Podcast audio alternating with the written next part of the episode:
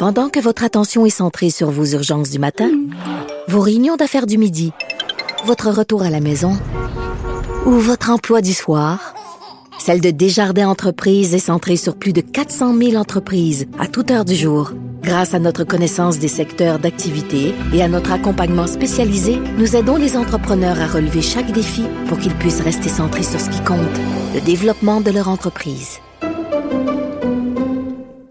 Je viens de parler des mémoires de Woody Allen euh, qui ne seront pas éditées par Hachette. Euh, Il y a un auditeur qui vient de m'envoyer la jaquette d'un livre. C'était les mémoires de Charles Manson. Manson in his own words. The True Confessions of Charles Manson. Lui, il a pu publier. Le gars, il a, il a commandé des meurtres et tout ça. C'est un tueur en série. Lui, il a pu publier, il n'y a aucun problème. O.J. Simpson a publié un livre aussi. Aucun problème. C'est genre Tariq Ramadan. Euh, aucun problème. Accusation de viol, accusation. Mais Woody Allen ne peut pas. C'est vraiment extrêmement inquiétant. Nous parlons maintenant à Mathieu Boccoté. Bonjour Mathieu. Bonjour. Écoute, je voulais parler du PQ, mais avant, je veux, je vais avoir ton, ton dissous, comme on dit là-dessus, là, sur euh, les, les, l'autobiographie de Woody Allen qui ne sera pas publiée par Hachette. C'est déprimant déprimant, délirant. Euh, ça nous dit, ça nous en dit beaucoup à la fois sur la puissance de, de lobbies idéologiques qui parviennent aujourd'hui à, à faire, et défaire les réputations, qui parviennent en fait à marquer de nouvelles interdictions dans l'espace public, qui imposent de nouveaux, une nouvelle définition du blasphème finalement. Euh, et non, pour moi, c'est le signe d'être une société de plus en plus autoritaire, mais avec cette singularité que c'est un autoritarisme et, peut-être plus en fait qui, qui est tenu par des minorités radicales plutôt que par l'État. On est devant des milices idéologiques fanatisées qui se donnent le droit ensuite de, de liberté, de limiter la liberté d'expression et des autorités d'une lâcheté insupportable ah oui. qui se couchent devant ces minorités. Ah oui, c'est ça, c'est la lâcheté de ces gens-là, comme le festival de jazz ici euh, qui avait annulé. C'est euh, évidemment ça que je pensais aussi. Ben c'est ça, Canada euh, qui avait non annulé, pardon, la, la, la, la, la pièce sur les chants, les chants des esclaves. Slave. C'est ça, slave, alors festival de jazz. Et c'est de voir ces grandes institutions-là plier des genoux devant les lobbies qui est totalement déprimant.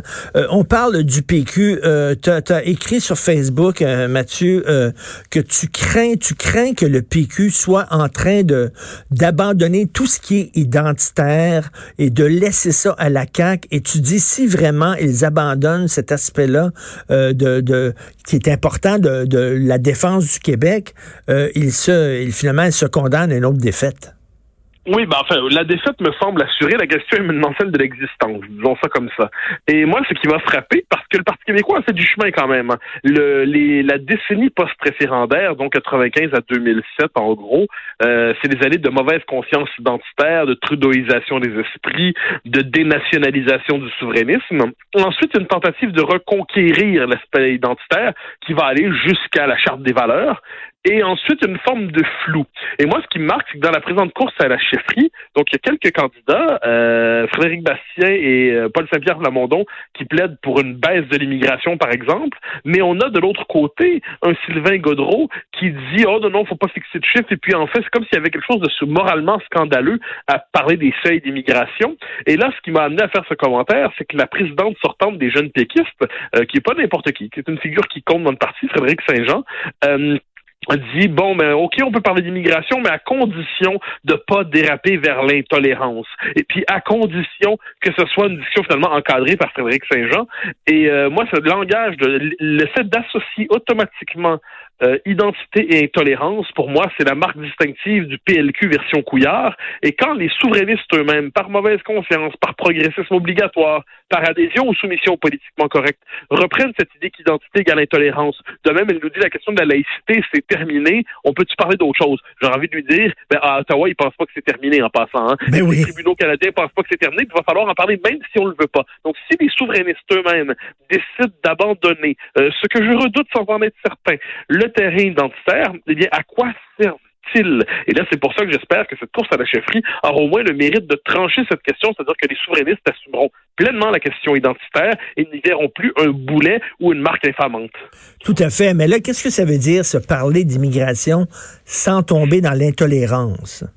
Ben moi, je, je, suis curieux parce que franchement, si elle nous met en garde contre ça, c'est qu'elle doit avoir une idée en tête de ce qu'est l'intolérance.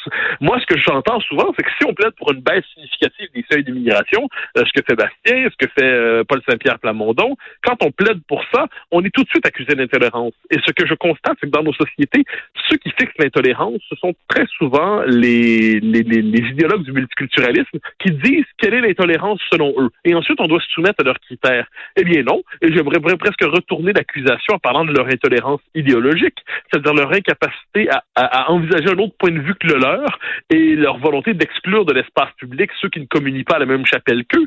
Donc ça, je pense que les accusations d'intolérance sur la laïcité, les accusations, il faut dire que euh, euh, Frédéric Saint-Jean avait déjà accusé Lisée en d'autres temps de défendre la politique du Québec blanc, francophone, rural, déphasé et ainsi de suite. Hein. Quand on parle de son engagement, on comprend ce dont on parle. Alors, j'ai l'impression que les souverainistes, ils devront se délivrer une fois pour toutes de cette gang idéologique et assumer pleinement la question identitaire parce qu'elle est fondamentalement légitime. Et sinon, je leur ai dit, s'ils ne le font pas, eh bien, la, la possibilité même de leur renaissance compromise. S'ils décident d'assumer ce créneau-là, là, ça peut être intéressant. Ils ont, ils ont, euh, ils, ont une valse, ils dansent une drôle de valse avec la question d'identitaire. Parfois, ils l'assument, parfois, ils en ont honte. Euh, on sait fort bien, on se souvient du discours de Jacques Parizeau, euh, l'argent, le vote ethnique. Après ça, bon, tout ce qui était identité était radioactif. Après ça, on a déterré l'identité avec la charte des valeurs. Euh, on a jugé qu'on allait trop loin avec la charte des valeurs. On a réenterré la question identitaire on la ressent, on sait pas comment dealer avec l'identité. Et moi, je dis aux péquistes, ben, regardez François Legault.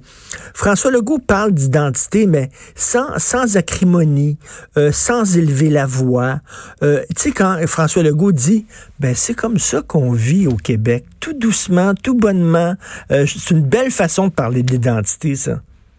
Oui, ben en fait, je trouve que le go, sa force dans tout cela, c'est que c'était, je dirais, décomplexé, calme et résolu. Et ça, c'était très bien. Or, le problème des, je dirais, des, euh, des, des péquistes, souvent là-dessus, c'est qu'ils ont tellement, sont tellement mal à l'aise avec ça qu'ils ne savent pas comment parler de cette question qui devrait aller de soi à bien des égards. Et moi, personne ne plaide à ce que j'en sais au Québec pour une forme de d'ultranationalisme histrionique. Là, on n'est pas là-dedans du tout. On est simplement dans cette idée qu'il faut assumer, premièrement, la défense, la, légitimité de la question identitaire, son ancrage dans la majorité historique francophone. Puis là, il y a des enjeux bien concrets là-dedans. Le statut du français à Montréal, dans la grande région de Montréal. La question de la laïcité. Non seulement fallait-il l'affirmer chez nous, mais il faut maintenant la défendre devant le régime fédéral qui va tout faire pour la casser les seuils d'immigration. Euh, parce que ça, qu'on le veuille ou non, c'est la question la plus fondamentale aujourd'hui. Est-ce que la majorité historique francophone va consentir à fondre euh, jusqu'à, si je me trompe pas, les chiffres annoncés par Statistique Canada, c'est 69% en 2034. Ça, c'est demain. Ça, c'est demain. Hmm. Est-ce que le, le est-ce que les souverainistes eux-mêmes acceptent cette idée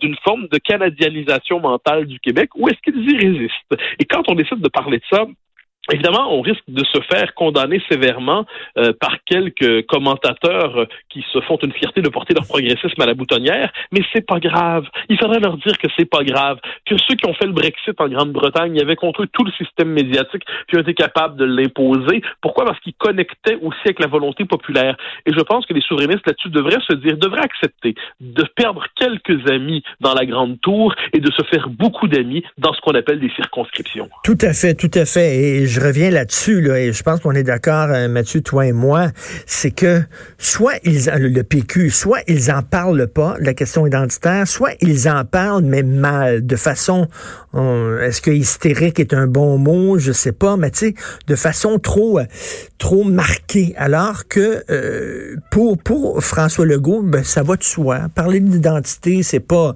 c'est, il, il, élève pas ça en disant c'est extrêmement important, puis tout ça, mais ça va de soi d'en parler? Ben moi, j'oserais dire, c'est là je ferai une nuance. Je crois qu'aujourd'hui, c'est devenu extrêmement important pour une raison simple, c'est-à-dire que les Québécois viennent à douter de leur simple légitimité d'exister, à tout le moins leurs élites. Quand au Canada anglais, les Québécois rappellent qu'ils sont un peuple ou une nation, ils se font accuser de suprémacisme ethnique. C'est quand même pas rien. On est rendu là dans notre histoire au moment où le fait d'affirmer qu'on existe est déjà une marque d'intolérance. Et oui, effectivement, dans un monde normal, je dirais même dans un monde normal, l'identité ne faudrait même pas en parler, il faudrait l'assumer, l'incarner. Elle irait de soi. Hein? Je ne sais pas combien de philosophes ont dit à leur manière que lorsqu'on se met à parler d'une chose, c'est qu'elle nous échappe déjà. Bon, il y a quelque chose, c'est lorsqu'on cherche à retrouver une évidence perdue par un concept précis qu'on se rend compte qu'il nous manque quelque chose.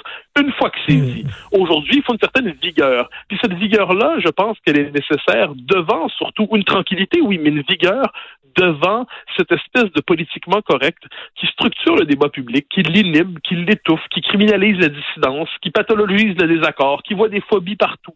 Et si les souverainistes eux-mêmes ne sont pas capables d'assumer ça, euh, et s'ils ne sont pas capables, par ailleurs, de pointer, je dirais, le Legault fait du bon travail sur la question de l'identité. En, gros, il va pas assez loin sur plusieurs points, je crois. Il mm. lui manque, euh, je pense qu'il y a quelquefois un, côté un peu euh, cosmétique. On, on, dirait comme s'il avait réglé le dossier puis il aimerait parler d'autre chose. Non, non, non, c'est, c'est fondamental. Que les péquistes assument ce créneau-là, mais il va falloir pour cela, je le redis, qu'ils soient capables de comprendre la nature même de la cause qu'ils portent. J'ai quelquefois l'impression qu'on est dans cette espèce de ce que j'appelle un souverainisme sans identité.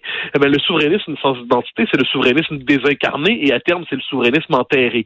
Et de ce point de vue, je pense que les souverainistes québécois doivent se reconnecter à ce désir qui traverse toute notre époque, le désir d'enracinement, la volonté d'affirmation de soi. Ça ne veut pas dire ensuite qu'on est fermé à l'autre, comme on le dit, mais on le fait à l'intérieur de paramètres qui sont ceux de la réalité nationale. Euh, je trouve que chez les souverainistes, ils devraient clarifier ça. Leur course à la chefferie devrait permettre de le clarifier. Ben oui, parce qu'on euh, on fait de la souveraineté, là, pas parce qu'on veut seulement faire un rapport d'impôt au lieu de deux rapports d'impôt. Euh, c'est pas ça, là. On fait la souveraineté. Pourquoi? Ben, pour défendre qui on est. C'est ça la base de la souveraineté. Oui, oui, absolument. Et ça, c'est comme si la question de la survie du peuple québécois, de l'existence du peuple québécois ne se posait plus. Comme si ça allait de Comme si c'était mal vu réactionnaire de, de rappeler qu'une minorité comme la nôtre en Amérique voit son existence compromise en quelque sorte. Quand le gouvernement fédéral flirte avec l'idée d'arriver avec 100 millions de Canadiens d'ici la fin du siècle, hein, c'est une idée qui revient sur 100 millions de Canadiens, est-ce qu'on se rend compte à quel point ça veut dire la dilution démographique absolue du peuple québécois, son acadianisation dans son propre territoire? Est-ce qu'on se rend compte de ce que ça veut dire? Donc, l'idée de la survie du peuple québécois, de l'existence même de notre peuple, a été un peu disqualifiée dans l'espace public, comme s'il s'agissait d'une préoccupation ringarde, de ceinture fléchée, comme on le dit méchamment. Eh ben, je, je, crois que sur ce terrain-là, pourtant, c'est là que se joue la question de la souveraineté. Et François Legault, ça j'aime le répéter, François Legault, sa force ne vient pas de ses, qualités d'administrateur. Oui, il y a tout ça, très bien. Mais pourquoi les Québécois l'ont-ils transformé en, de premier ministre à chef national? Parce qu'il a assumé la responsabilité de la question identitaire avec la loi 21. Il a affirmé la légitimité d'un geste d'affirmation nationale après 10-12 ans de débat autour de ça.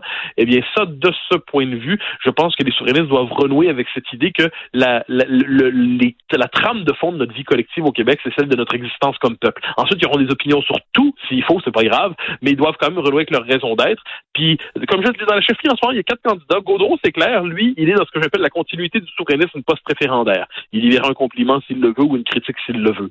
Nantel, je, je, suis curieux de savoir ce qu'il pensera. C'est un type qui a un immense potentiel, mais qu'en fera-t-il?